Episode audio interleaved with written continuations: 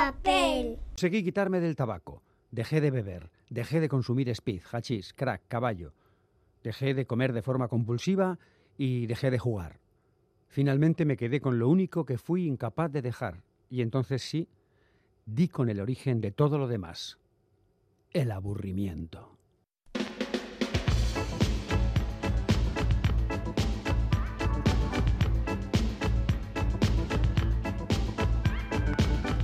De papel.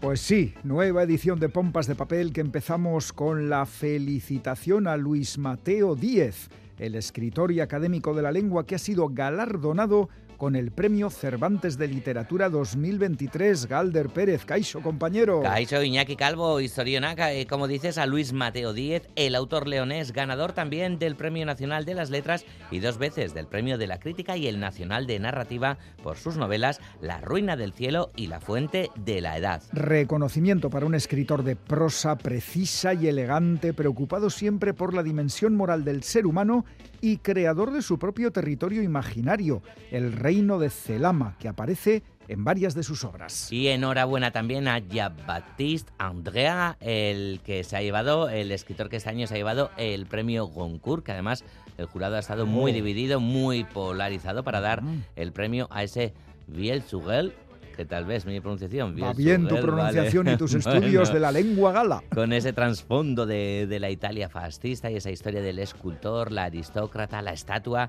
y demás, en la novela de Jean-Baptiste Andrea. enhorabuena a ellos y enhorabuena a todo el público, lector, lectora, que celebramos este fin de semana el Día de las Librerías, que tanto nos gusta, necesitamos y visitamos el equipo pompero formado por Félix Linares, Chani Rodríguez, Ane Zabala, Quique Martín, Iñaki Calvo. Roberto Mosso, Begoña Yebra, Goizal del Andabaso y Galder Pérez. eh, ya estamos todos, así que a empezar.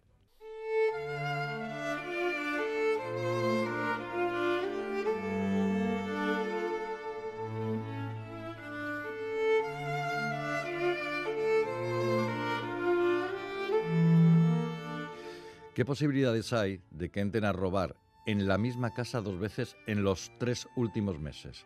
Que justo ese domingo se avería el ascensor y deba subir andando hasta el séptimo piso. Que tenga que hacerlo con una muleta porque la semana anterior sufrí una contractura en el tobillo.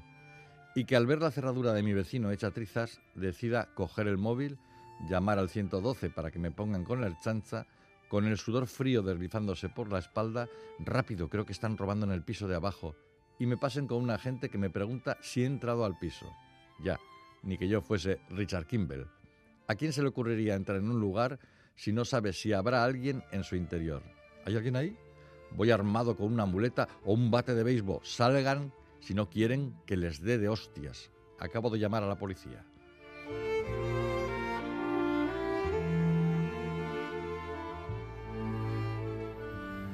Así comienza una novela titulada Como todos los días, una novela que ha escrito Alex Oviedo y que ha publicado El Desvelo Ediciones.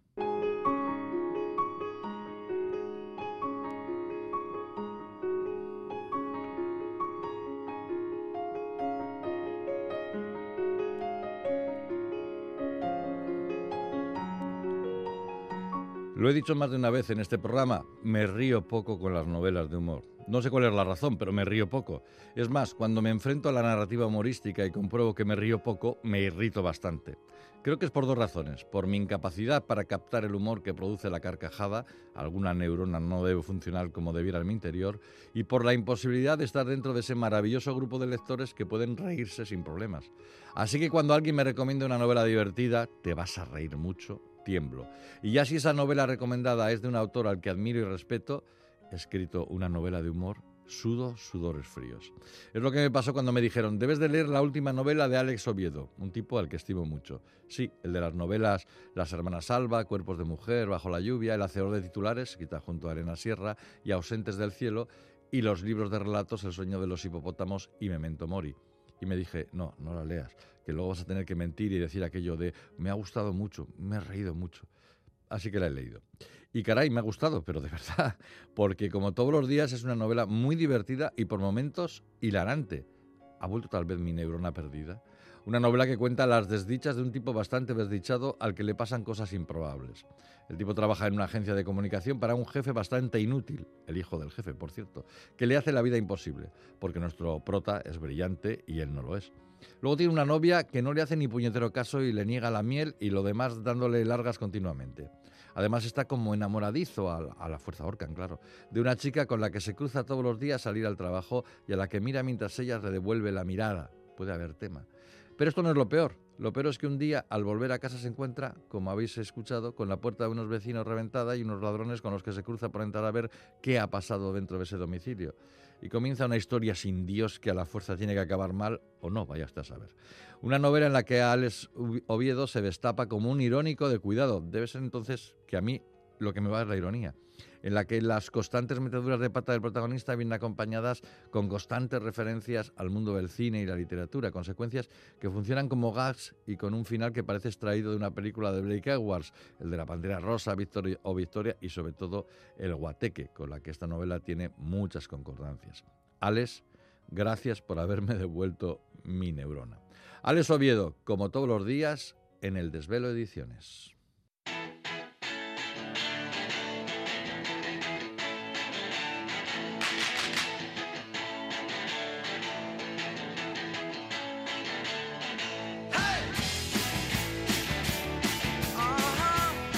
Pues ha llegado el momento en Pompas de Papel de repasar las novedades que se han ido publicando a lo largo de los últimos días. Eh, cinco de ellas nos las trae como siempre debajo del brazo, que ya se esfuerzo, ¿eh? porque los libros pesan, nuestra querida Chani Rodríguez. Chani, ¿qué tal, compañera? Hola, Iñaki, muy bien. Es verdad que con el, no sé, un poco de tensión en el hombro del esfuerzo. Será por eso, ¿eh? Será. Bueno, dice luego que el saber no ocupa lugar. En fin.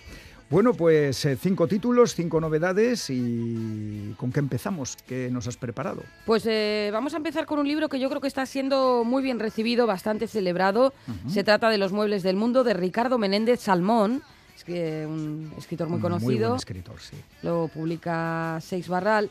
Eh, bueno, cuento un poquito de lo que va a ser lo mejor. Durante el viaje a México para asistir al entierro de Chas Mingus, junto a su cuarteto de jazz, Peyton despierta de una terrible borrachera con dos certezas, que la mujer con la que se ha acostado le ha robado el dinero, el traje y su armónica, y que sus compañeros le han dejado tirado para irse a una playa de Acapulco. ¡Qué majos! le ha salido todo redondo. Sí, sí, magnífico.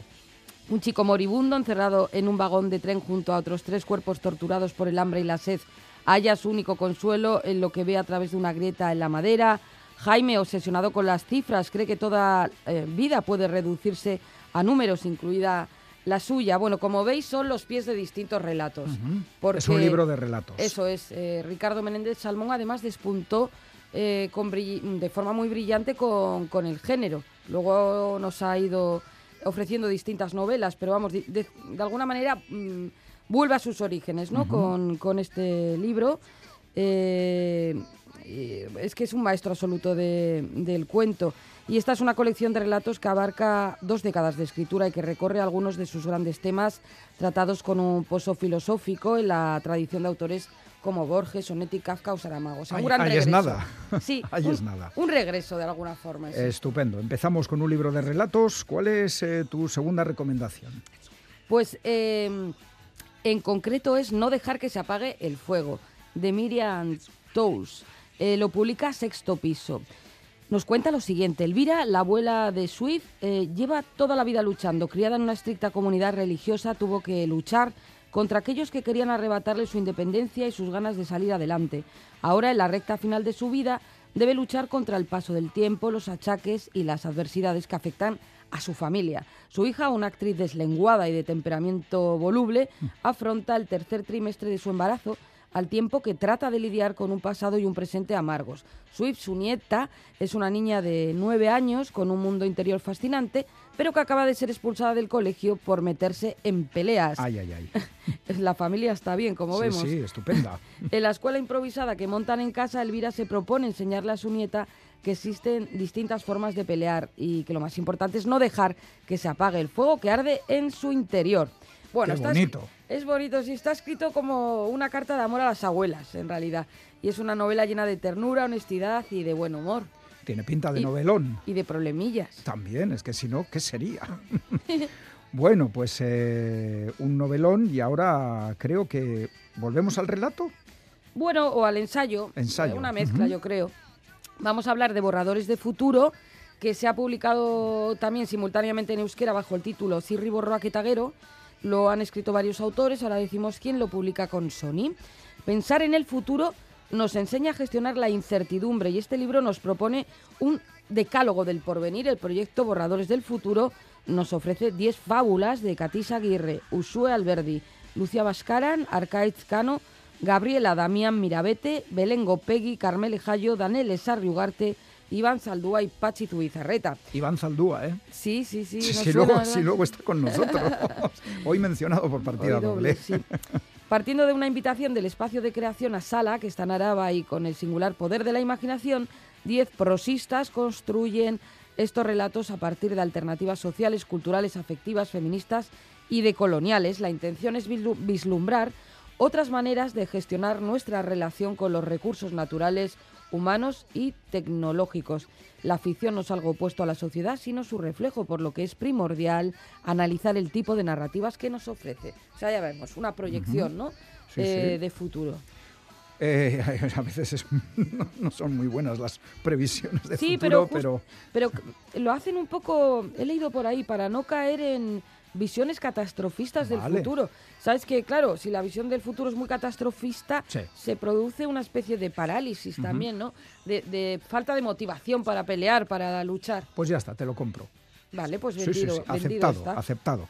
Y ahora vamos con literatura y música. Sí, uno de estos libros, yo creo que puede ya, ya que se acerca el olenchero, esas fechas, pues un gran regalo, ¿no? Para este amigo melómano que tenemos o aficionado al jazz.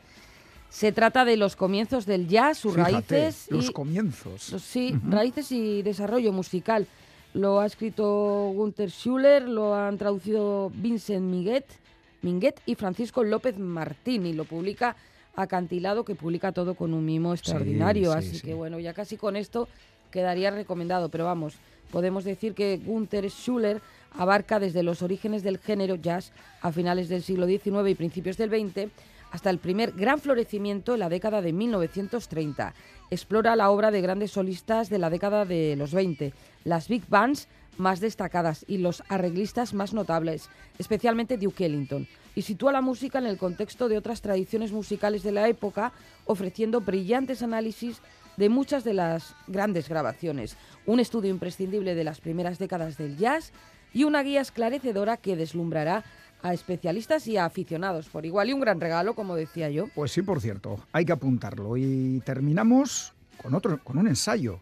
Sí, sí, hoy ha quedado así el programa, Sí, ¿verdad? está- no está ensayado, ¿eh? esto ha salido así natural. Este es un ensayo, además es el reciente premio anagrama de ensayo. Vale, Lo acaban de, de bueno de proclamar. sí, sí. Eh, se trata de curar curar la piel, ensayo en torno al tatuaje de Nadal Suau. Wow. Tiene muy buena pinta. Hubo un tiempo en que los tatuajes se asociaban a personajes de entornos marginales como marineros, presidiarios o freaks. Fíjate, fíjate, me estoy acordando de un tío mío de La Rioja que murió con 102 años y siempre me acuerdo de él porque llevaba un tatuaje de Popeye el Marino en la muñeca. Un que- señor de 102 años. Sí, sí, que llama la Sí, sí. Y, y- y- y todavía se distinguía bien el tatuaje Sí, o sí, había se quedado distinguía. ajado. Hombre, estaba un poquito ajado, pero yo, claro, lo conocía desde hacía mucho tiempo. Popeye, fíjate, ahora resulta muy naif, Sí, ¿verdad? sí, pero siempre muy llamativo. Además de un pueblo de La Rioja, que no era de ciudad. Ya, ya, ya. ¿Sí? Y no había sido marino ni nada. No, no, no, no, no, siempre la tierra, la tierra. Mm.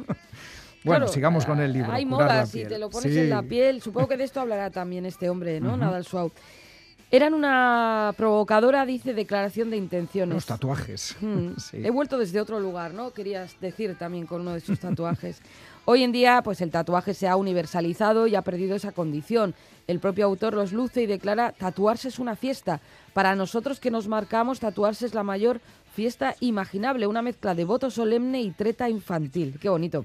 Este es un ensayo sobre una subcultura que ha devenido cultura. Es que oyes hablar a la gente profesional y de verdad que son eh, muy serios, muy, muy eh, equilibrados y tienen una filosofía de vida muy peculiar. Sí. A ver, yo no me he hecho tatuajes, creo que no me voy a hacer, pero es que al final te terminas convenciendo de que es algo más que, un- que una manchita o un color. Claro, algo se quiere transmitir, ¿no? Con sí. ello, pues.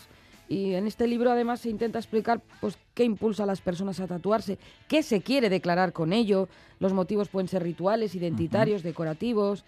Bueno, el ensayo habla de la historia y la evolu- evolución de los tatuajes, su significado, su presencia en novelas y películas, habla de artistas tatuadores, del cuerpo como lienzo y como mapa. Bueno, yo creo que toca muchísimos aspectos Sí, eh, sí, sí. vinculados al tatuaje. Pues ahí es nada y además premio Anagrama de Ensayo 2023. Bueno, pues esta es la selección de títulos que nos has hecho. ¿Qué te parece si repasamos título, autor y editorial? Muy bien. Vamos allá.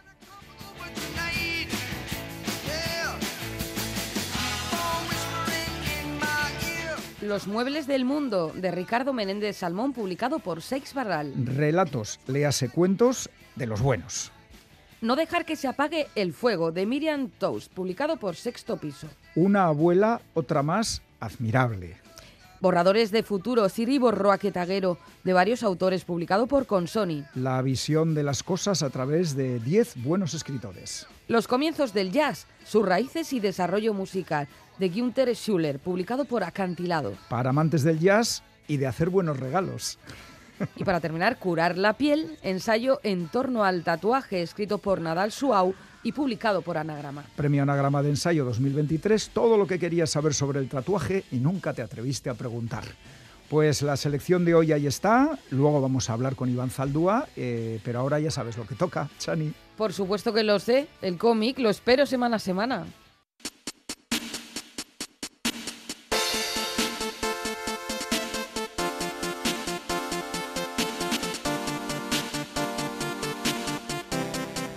El espionaje antes y durante la Segunda Guerra Mundial y sobre todo durante la Guerra Fría ha dado lugar a grandes novelas y películas, además de generar enormes escándalos políticos y tensiones entre las diversas potencias. El caso más conocido hasta la fecha es el denominado Círculo de Cambridge, un grupo de espías británicos reclutados por la Unión Soviética en uno de los centros educativos más prestigiosos del Reino Unido y del mundo entero, el Trinity College de la Universidad de Cambridge. En el lugar donde se formó gran parte de la clase dirigente británica, los soviéticos encontraron personas que, a pesar de su posición de privilegio, llegaron a cuestionarse el futuro del mundo occidental en base a dos cuestiones clave. La crisis económica del 29, que puso en evidencia las debilidades del capitalismo, y la inacción de las potencias europeas, primero, al no ayudar a la República Española tras el golpe de Estado franquista, y segundo, al firmar a finales de 1938 el Reino Unido, junto a Francia, Italia y la Alemania nazi, los acuerdos de Múnich, que certificaron la anexión germana del territorio checo de los Sudetes un año antes del estallido de la Segunda Guerra Mundial. En ese momento histórico lleno de agitación y sorprendentes alianzas, cinco jóvenes estudiantes de Cambridge decidieron sumarse a la Revolución Soviética para conseguir un mundo mejor y más justo. Excepto uno de ellos, John Cairncross, que no fue juzgado y nunca admitió haber sido espía, los otros cuatro forman parte del capítulo más negro del espionaje británico y del mayor éxito de los servicios secretos rusos. Su historia, bajo el título de Los cinco de Cambridge, ha sido adaptada al cómic por dos belgas, la guionista Valérie Lemaire y el dibujante Olivier Neugy, que hacen un sensacional trabajo para resumir con rigor en 150 páginas unos hechos tan complejos como apasionantes. Ambos creadores nos acercan a las personalidades y circunstancias de los cuatro topos que pusieron patas arriba los servicios secretos británicos. El más conocido de ellos fue Kim Philby, un individuo sumamente hábil e inteligente que logró escalar posiciones en el MI6 y supo eludir la acción de la justicia incluso cuando fue descubierto. Después, en 1963, cuando las evidencias en su contra eran ya indiscutibles, dio otra vez muestras de su astucia y logró huir a la Unión Soviética. Otros dos integrantes del cuarteto fueron Guy Burgess, topo en el MI5, y el diplomático Don McLean, que escaparon a Rusia en 1951. Queda el último miembro del grupo, Anthony Blunt, un caso auténticamente insólito por su pertenencia a una familia distinguida y porque fue responsable durante décadas de la pinacoteca de la Casa Real Británica, primero durante el reinado de Jorge VI y luego con su sucesora Isabel II. Blunt fue descubierto en 1964, pero logró evitar la cárcel y le concedieron inmunidad gracias a su colaboración con los servicios secretos. 15 años después, en 1979, la primera ministra Margaret Thatcher denunció ese encubrimiento y se le retiraron todos los cargos y honores. Vivió aislado y marginado hasta su fallecimiento en 1983. Y es precisamente Anthony Blunt el que cuenta toda la historia que abarca este cómic a dos jóvenes parientes de Don McLean que acuden a él para informarse. El cómic, El noveno arte, demuestra otra vez su capacidad para contar hechos históricos de forma tan amena como rigurosa. La editorial Cartem publica en castellano, con su calidad habitual, esta obra, Los cinco de Cambridge, un único volumen integral que reúne los tres álbumes que se editaron originalmente en Francia. Absolutamente recomendable, no os lo perdáis.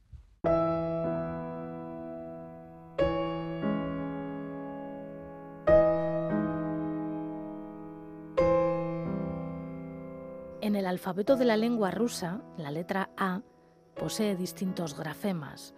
Cuando se escribe con minúscula, la mayúscula crece de la circularidad al triángulo.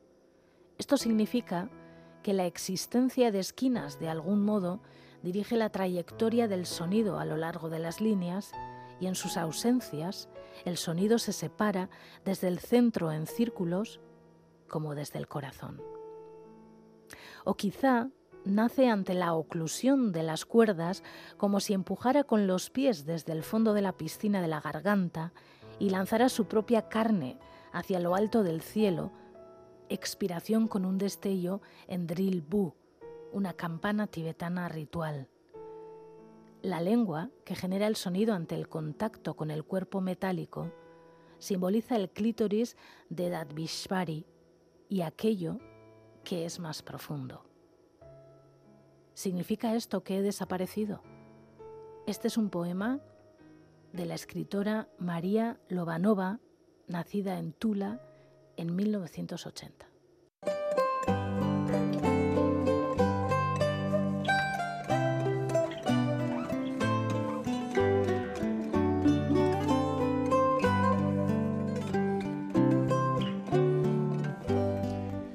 Hoy tenemos la suerte de charlar con uno de los autores favoritos de Pompas de Papel. Nos referimos al escritor donostiarra Iván Zaldúa, militante del relato breve, pero autor también de varios ensayos y de la novela Si Sabino viviría. Merecedor en varias ocasiones del premio Euskadi, traducido a varios idiomas, regresa ahora a las librerías con A Escondidas, una colección de relatos en la que lo fantástico y lo metaliterario toman protagonismo. Chani. La editorial Páginas de Espuma, que edita este volumen, dice de Zaldúa que es eh, nostálgico, irónico, brillante siempre, que manipula cualquier eh, realidad hasta esconderla ante nuestros ojos, proponiéndonos la pasión por la escritura y por la lectura como un viaje hacia una ficción fantástica donde todo es posible y en este programa no vamos a llevar la contraria al señor Juan Casamayor. Por supuesto. Iván Zaldúa Onguietorri, bienvenido una vez más a Pompas de Papel. Hola, ¿qué tal?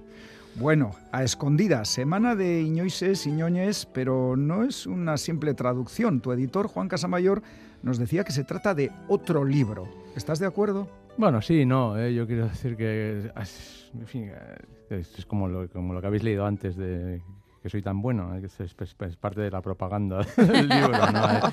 Eh, no lo tomen en cuenta. No. Sí, hombre, es, es, otro libro porque han pasado varios años, ¿no? O sea, y, y entonces... Eh, Quiero decir, la base e, es aquel libro, es, y luego, porque cuando uno hace las traducciones de sus propios relatos, siempre está haciendo una versión, ¿eh? en cierto modo, ¿no? Y, y, luego porque es un libro más compacto que aquel, ¿no? Aquel, bueno, yo creo que en, en, en ese afán que tenemos un poco los cuentistas de, de, de, de, imitar a los novelistas, que siempre nos llevan la, la delantera, pues intentas hacer un libro largo, eh, como si fuera una novela, muy variado, bastante pupurrí como era aquel. Entonces, bueno, aquel libro, eh, Iñones Iñones, tenía como tres patas, digamos, una pata más fantástica, ¿no? otra pata más centrada en, en el conflicto vasco, en la cosa, ¿no? y otra más, digamos, realista, cotidiana. Y bueno, lo que he hecho con los años, por otra parte, uno va tomando distancia con el libro. Por otra parte, algunos de los cuentos han ido pasando a otros libros, como, eh, eh, como si te hubiera pasado, en fin, ahí ha habido varios trasvases, ¿no? Y entonces, pues bueno, lo hemos decidido llevar un poco hacia la cosa más más fantástica y más metaliteraria, como habéis dicho vosotros, ¿no? Entonces, en ese sentido es un ya no es tan variado, ¿no? Y entonces es más compacto y de ahí también el cambio de, título, ¿no? Porque se convierte de alguna manera en otro libro.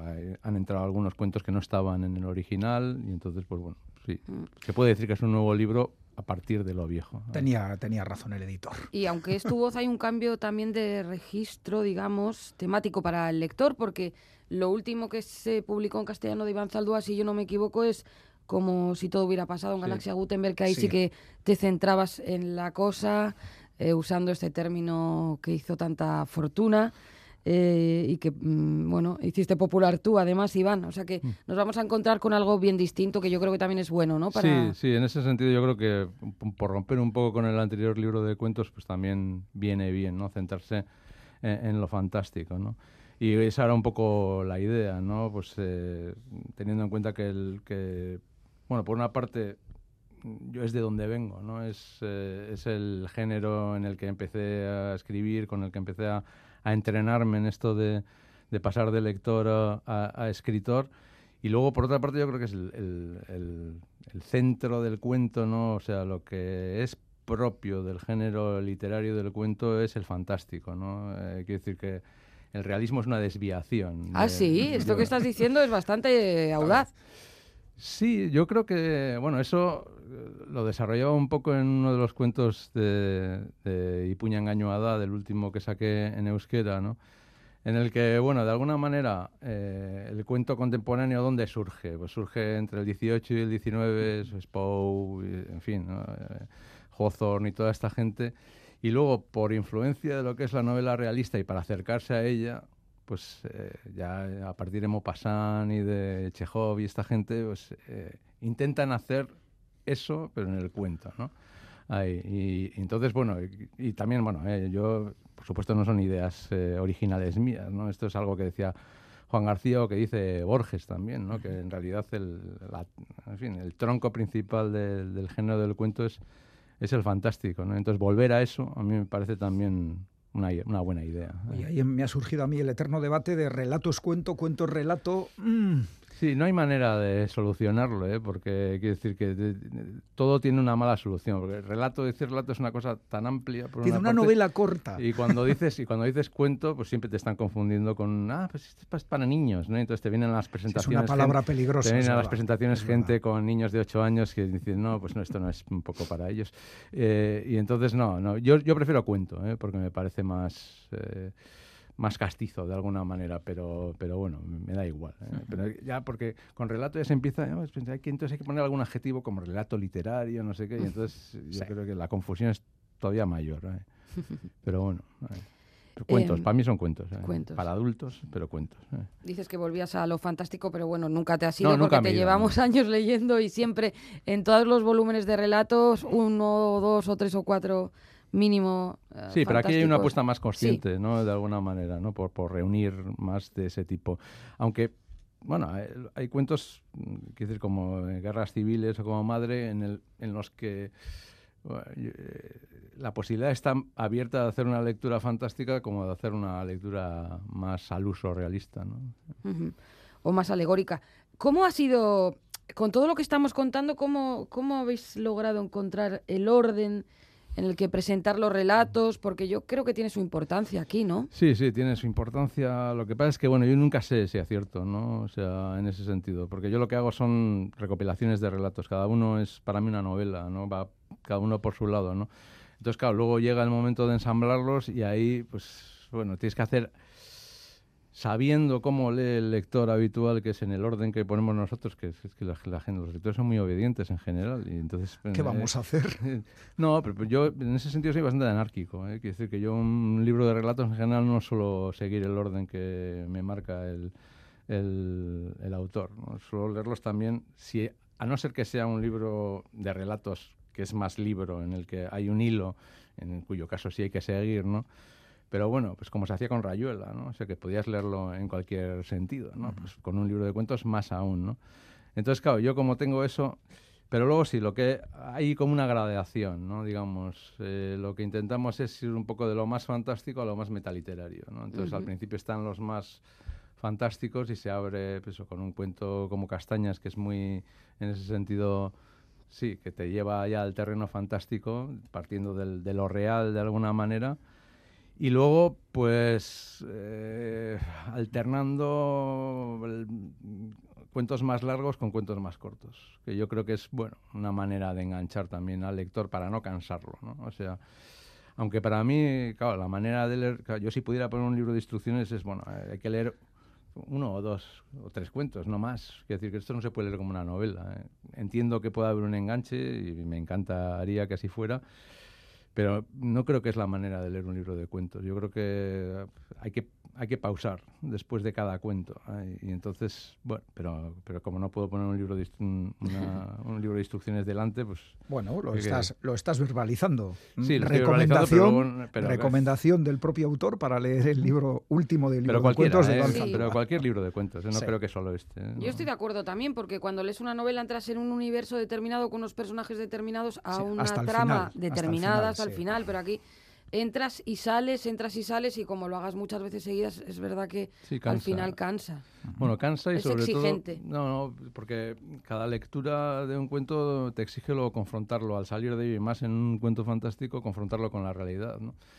Y eso yo creo que es uno de los hándicaps que tiene cuando dicen, no, pues esto es un género que está muy bien adaptado a la vida moderna porque en fin, va todo muy deprisa y entonces como es más corto, digo, sí, pero mm, la gente lo que quiere es una inmersión, ¿no? Y, los libros de cuentos no te permiten una inmersión, porque tienes que estar saliendo continuamente de ellos, que es lo bueno para mí, ¿eh? o sea, pero tiene también su punto de, agotamiento. Iván, que eres historiador, por si alguno no lo sabía todavía, y en algunos relatos echas la vista atrás para ficcionar hechos pasados. Por ejemplo, en el traductor de Kafka se defiende la idea de que Kafka murió en Palestina. Mucha gente está muriendo en Palestina eh, estas últimas semanas. ¿De dónde surge esta idea de poner a Kafka ahí en Palestina? Bueno, yo, cuando hago, cuando trato temas históricos, como en este cuento, como en guerras civiles, no, eh, procuro no no hacer literatura histórica. O sea, que es, un tipo de literatura que como historiador a mí me bastante, bastante repelús en general. Quiero decir que para mí es, es, un vehículo para contar otras cosas que tienen más que ver quizá con, con lo, que, con lo contemporáneo, ¿no? con, lo que nos está pasando ahora. ¿no? En este caso es un cuento muy, muy metaliterario y, y proviene directamente de la lectura de Kafka, de una lectura bastante bastante intensiva que hice de Kafka en una, en una temporada. ¿no? Eh, hace unos años eh, salió en euskera, eh, digamos, el libro de lo que es el verdadero Kafka, ¿no? O sea, las obras que, quitando la metamorfosis, las obras que publicó en vida, los cuentos, ¿no? Es un, libro que tradujo muy bien al euskera Naro Zubillaga. Y, y, yo cuando salió, llevo un club de lectura y entonces pues bueno, siempre estoy un poco a la caza de las novedades en euskera y bueno, intento pues eso, poner cosas de autores contemporáneos vascos, pero también traducciones y tal.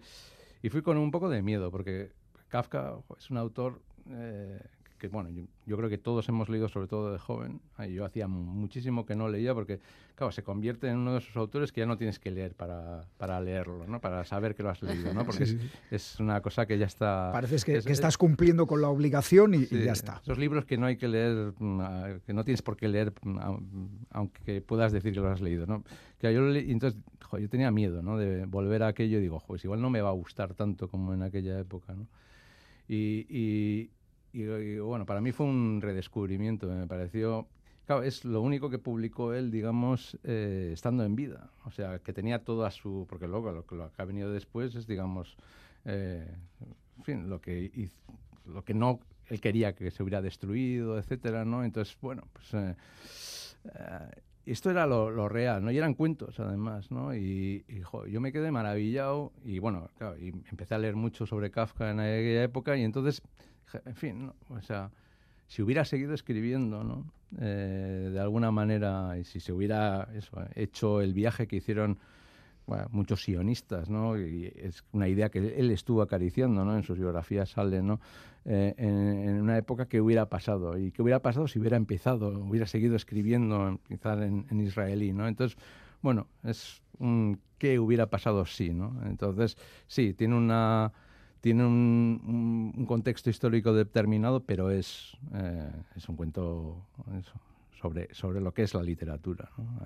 Querría pedirte, Iván, que nos hablaras de un cuento que ya has citado dos veces, Guerras Civiles, eh, que yo cuando lo terminé me quedé pensando, no sé, Iván igual quizá nos está diciendo que en cierto modo las guerras nunca terminan. Eh, ni las guerras, ni se terminan de cerrar del todo las heridas, no sé. Háblanos un poco del relato, si no te importa. Mm, bueno, es, bueno, es un... Es, un cuento, bueno, yo tengo una historia, digamos, eh, de militancia antimilitarista, ¿no?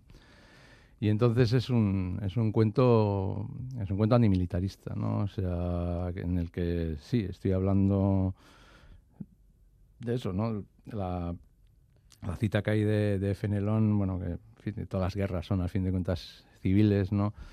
Eh, aunque sean contra un enemigo supuestamente extranjero, ¿no? Porque, en fin, el género humano es, es uno solo. Yo creo que ese es un poco el, el, el, el punto de partida del cuento.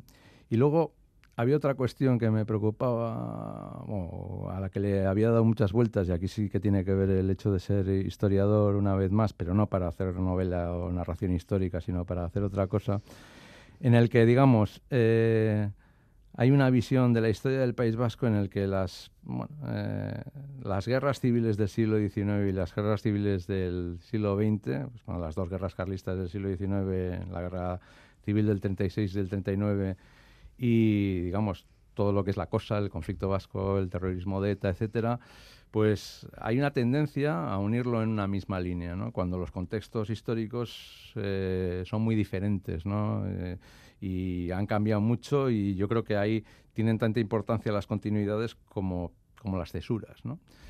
Y entonces, mm, a mí me obsesiona, porque además desde el punto de vista nacionalista, eh, es, eh, desde el punto de vista Berzale, digamos, que es el que yo mamé, digamos, en la Castola, etcétera, ¿no? Quiero decir, los buenos en, en, las guerras del siglo XIX son los carlistas, pero los carlistas son los malos en la, del, en la guerra civil y luego, en, digamos, en la posterior guerra, digamos, eh, de ETA, ¿no?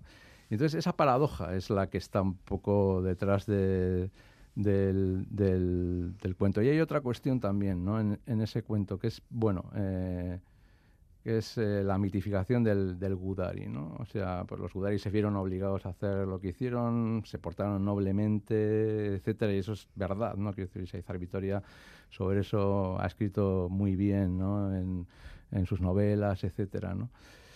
Pero yo creo que... Mm, por muy noble que sea eh, la causa y por muy noble que sea el comportamiento, una guerra, eh, en cuanto la estiras y en cuanto se alarga, eh, lleva al horror, indefectiblemente, ¿no? O sea, y entonces, quiero decir que hay algo que me preocupa porque lo he mamado mucho, ¿no? Y lo hemos mamado sobre todo en el cine, ¿no? Que es la épica de las películas bélicas, etcétera, ¿no? Y entonces eh, yo quería darle un poco, darle la vuelta a eso, ¿no? O sea, eh, desprenderme de ese pozo que ha dejado en mí, que ha podido dejar en mí, pues eso, esa épica de, del, del cine y de la literatura bélica. ¿no? Bueno, creo que hemos escuchado suficiente eh, porque se nos acaba el tiempo. Salvo sí, que brevemente. Sí, hablo demasiado, por eso me viene bien lo de hacer cuentos porque así soy sintetizo, así, porque cuando, me, cuando, me, pongo a hablar, en fin. Un apunte que mire, eh, eh, hemos llegado a lo fantástico a través más o menos de la, de la historia, pero hay una característica eh, sin más, por mencionarla, en el libro de Iván y en la literatura de Iván, que es que, y a mí me gusta eh, particularmente, que es que muchas veces se llega a lo fantástico a través de lo cotidiano. Eso es lo más inquietante. Pero eso es algo que van a poder disfrutar y descubrir también los lectores y las lectoras cuando lean a escondidas o cualquier otro libro de, Iván Zaldúa. ¿Para qué nos vamos a ir al espacio exterior si en la esquina del dormitorio igual está lo fantástico? Y da igual más miedo, o es más inquietante. Sí, bueno, yo creo que es la otra vuelta, ¿no? O sea, la parte oscura de lo cotidiano está ahí y yo creo que lo fantástico es una vía para llegar a ello. Iván, ¿estás trabajando en algún nuevo libro? No. ¿Ahora mismo no? no. Eh, quiero decir que hay mm, temporadas en las que no... Además, quiero decir que yo no trabajo sobre libros siendo sobre todo cuentista, ¿no? Puedo, puedo tener ideas, ¿no? Incluso para novelas, etcétera, pero no me pongo a ello. ¿Estás escribiendo cuentos? Pero sí, alguno cae de vez en cuando, pero no hay un libro, quiero decir. ahí están los cuentos, ¿no? Quiero decir, sí hay un guion de cómic que he terminado hace poco. Y eso, pues bueno, está saliendo en Xaviroy, ahí, una historia de superhéroes eh, sobre la cosa. Ahí. Uy, uy, uy. Y sí, que es, es una fricada ahí. Y eso supongo que con un poco de suerte acabará en un álbum. eh. Bueno, Y lo hemos mencionado hace un momento con Siri Borroa Quetaguero, de con Sony, que acaba de- también de salir, en Sí. el cual participas tú. Sí. Está muy de doble actualidad, Iván. en sí, el señor. programa. Pues eh, ahora mismo hemos hablado de A Escondidas, nuevo libro de relatos de Iván Zaldúa, editado por Páginas de Espuma. Iván, como siempre, ha sido un placer. Sí, Hasta mismo la próxima. Muchas Esteban gracias.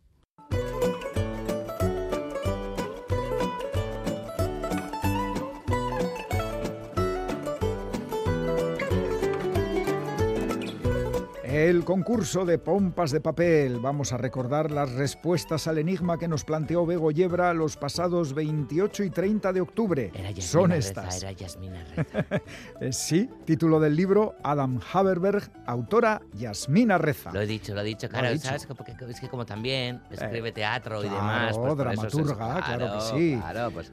Por Pues- eso, por eso se me ha Por hecho- eso, claro que sí. Como siempre, Galder, ya sabes, ha habido mucha participación. Oh, sí, sí, sí, sí. eh, Y por- aciertan nuestra audiencia. No te veo ninguna respuestas. postalita. No, no hay postales, pero hay mucho correo electrónico. Vaya. ¿Y qué te parece si hacemos un repaso a correos Pues me- que nos han llegado? Pues me parece fenomenal, Iñaki. Venga, Pues dale. mira, por ejemplo, Nerea nos dice, Caixo Pomperos, Caixo, Pomperas, Nerea. sobre el libro de esta semana, creo que es Adam Haberberg de Yasmina Reza. Correcto. Novela cautivadora, sofisticada, ágil, un libro excelente y reconoce Nerea según la crítica. Oh.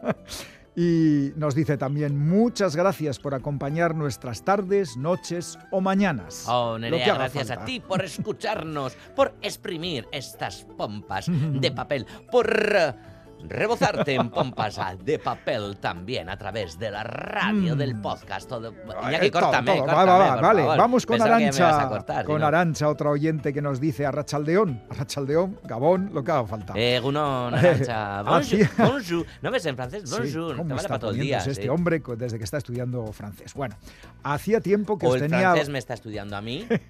Arancha nos dice, hacía tiempo que os tenía abandonados y no porque no me gustarais, sino porque entre cuidadora y si está obligada no veía el tiempo de escucharos. Pero bueno, todo empieza a ir perfecto y vuelvo a mis costumbres.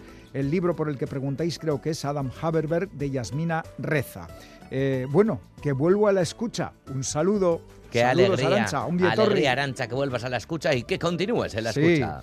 más oyentes. Hola, pomperos y pomperas. Gracias y mil gracias por vuestros programas y recomendaciones, aunque me crean muchos problemas, ya que la velocidad de publicación es infinitamente mayor que mi capacidad lectora y eso crea desajustes y desazón por lo que se queda en el tintero. Oh. Esto nos lo dice Ángel, Ay, Ángel, un oyente desde, Ángel, que es de Zaragoza. cuántas torretas de libros se quedan por ahí. Eh, adivina el libro, dice que es Adam Haber- Haberberg de Yasmina Reza y nos dice, este también irá a la parte alta de mi lista tanto por el argumento como por la extensión, como por no haber leído nada de esta escritora. Buen momento para empezar con Yasmina Reza. Ah, por ello. José Mari, un veterano oyente de Pompas, nos dice, Caiso, pomperos, pomperas, lo que estoy aprendiendo con vosotros y vosotras esta semana. También he dado con una escritora desconocida para mí, Yasmina Reza, nacida en Nantes en 1959 y que en el año 2000 recibió el Gran Premio del Teatro de la Academia Francesa en reconocimiento a toda su carrera.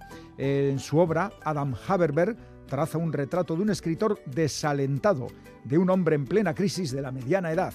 Y nos dice José Mari, esta semana he recibido el lote de libros de mi premio reciente, es que ricasco. Ue. Es que ricasco, Suri. Y, y más, un, un correo más por lo menos. Eh, de Nerea, como cada semana el programa no defrauda, escucho vuestras voces amigas y sé que solo me traéis buenas cosas. En este caso, libros y más libros. No puedo pedir nada más. Yo no puedo recomendar ninguno esta semana, solo hemos adquirido uno. Asterix el lirio blanco, nuestra colección de Asterix siempre completa. ¿Qué tal? ¿Ya, ya te has leído el de Asterix? Eh, no, lo tengo, lo Ah, tengo vale, ahí. vale, vale. Eh, pero esta semana va y la semana que viene Comentario. lo comento Venga, en va, pompas de a lo- papel. A lo loco. Y nos dice Nerea, con respecto a las vegopistas, no ha sido difícil, creo que en otras ocasiones nos ha resultado más complicado encontrar el libro, pero esta vez creo que lo tenemos. La autora es Yasmina Reza y el libro Adam Haberberg. Esperamos tener suerte. Bueno, hemos mencionado tu correo en el sorteo, te tocará seguro en próximas semanas. bueno, vamos ya con los premios, Galder. Sí, claro, eh, voy a jugar un poquito con el. em, Mm. Digo, eh, para hacer la, la fanfarra y tal, voy a jugar un poquito con el apellido de, de la Sí, autora de hoy. vale. ¿Non o pronom? Que siempre. ¿Pronom o nom? Le, Le le- nom. le pronom, ¿no? Le pronom. O, o le nom. pronom, Le nom, c'est le nombre. C'est Yasmina, le- ¿no? O le Yasmina. nom, rusa. Vale. Rusa, bueno. A ver, a ver qué te sale. Premio a tres oyentes de Pompas que han acertado las respuestas. Título del libro Adam Haberberg, autora Yasmina Reza. El primer lote de libros es para John Sainz de la Maza, de Bilbao. El segundo lote de libros es para Padre nuestro que estás en los días santificados. seas tú. Clotilde González, de Zarauz. Y el tercer lote de libros es para... Sinistendo, ay, ay, ay, ay, Amén, amén. Leila Bonilla Borja, de Posada de Llanes, la conexión asturiana de pompas de papel. Sorionaca los tres, John, Clotilde, Leila. Para participar en el concurso de pompas podéis mandar las respuestas a la dirección de correo electrónico pompas.eitv.eus y junto a las respuestas no lo olvidéis vuestra dirección para que podamos mandaros los libros si os tocan. Y si queréis enviarnos una carta o una postal, que todavía, todavía se mandan, lo podéis hacer a esta dirección, Pompas de Papel, Radio Euskadi, Capuchinos de Basurto 2, 48013, Bilbao. Y ahora ya, el concurso semanal de pompas, las pistas como siempre, nos las da Bego Yebra y atención porque la cosa está complicada. Pues vamos a rezar, Iñaki, venga, ven conmigo. Alto. Atención. Se buscan personas que leen, personas sin aleccionar, librepensadoras. Se buscan pomperos y pomperas. Porque aquí y ahora se regalan libros. Un libro, tres pistas, muchos regalos.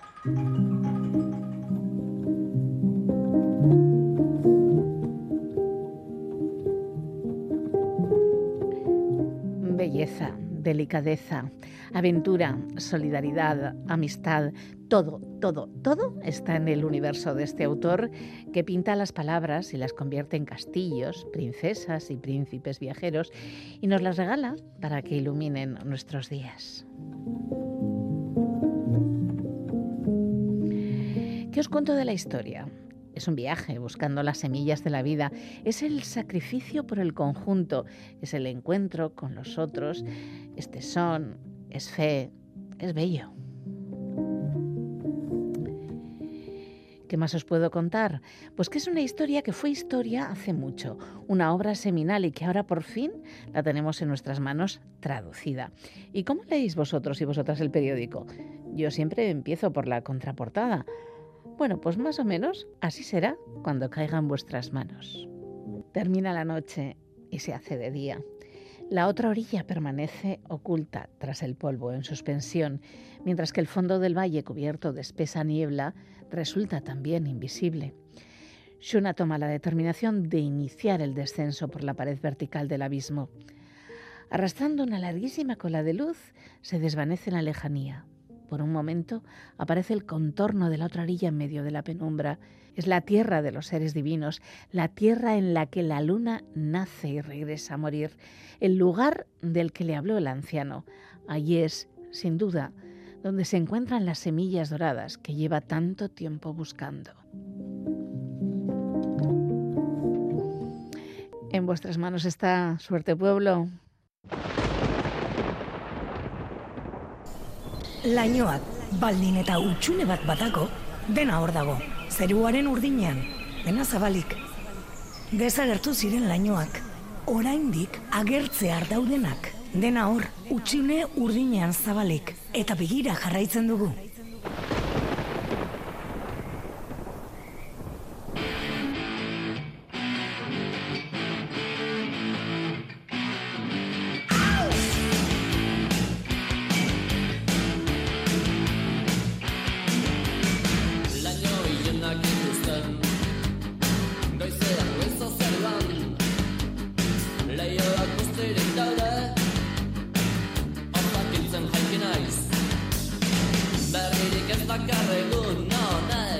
Con nuestra dosis habitual de música y poesía cerramos esta edición de Pompas de Papel. Y rezando un poquito. Ane Zabala ha recitado, ah, que no, ha recitado, no rezado, recitado. Bueno, poema Lañoc de Perú Madalena y este temazo que escuchamos es Laño y Yunak de Delirium Tremens.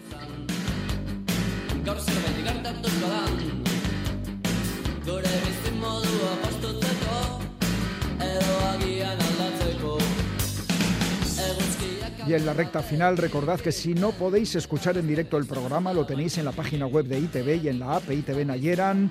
Pincháis en radio, vais a Radio Euskadi Pompas de Papel y ahí están disponibles todos los programas de las últimas temporadas.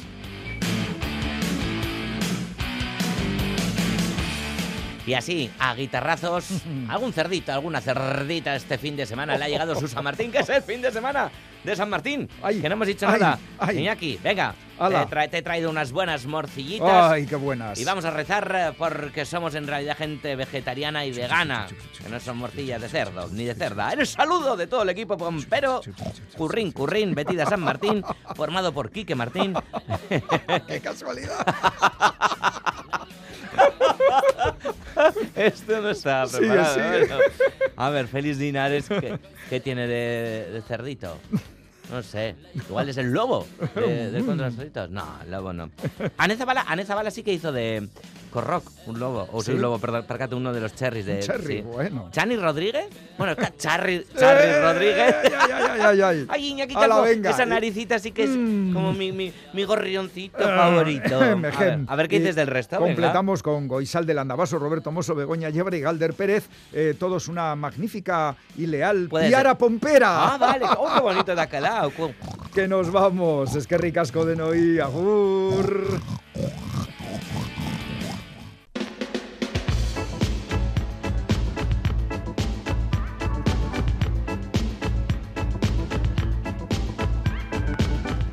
De papel.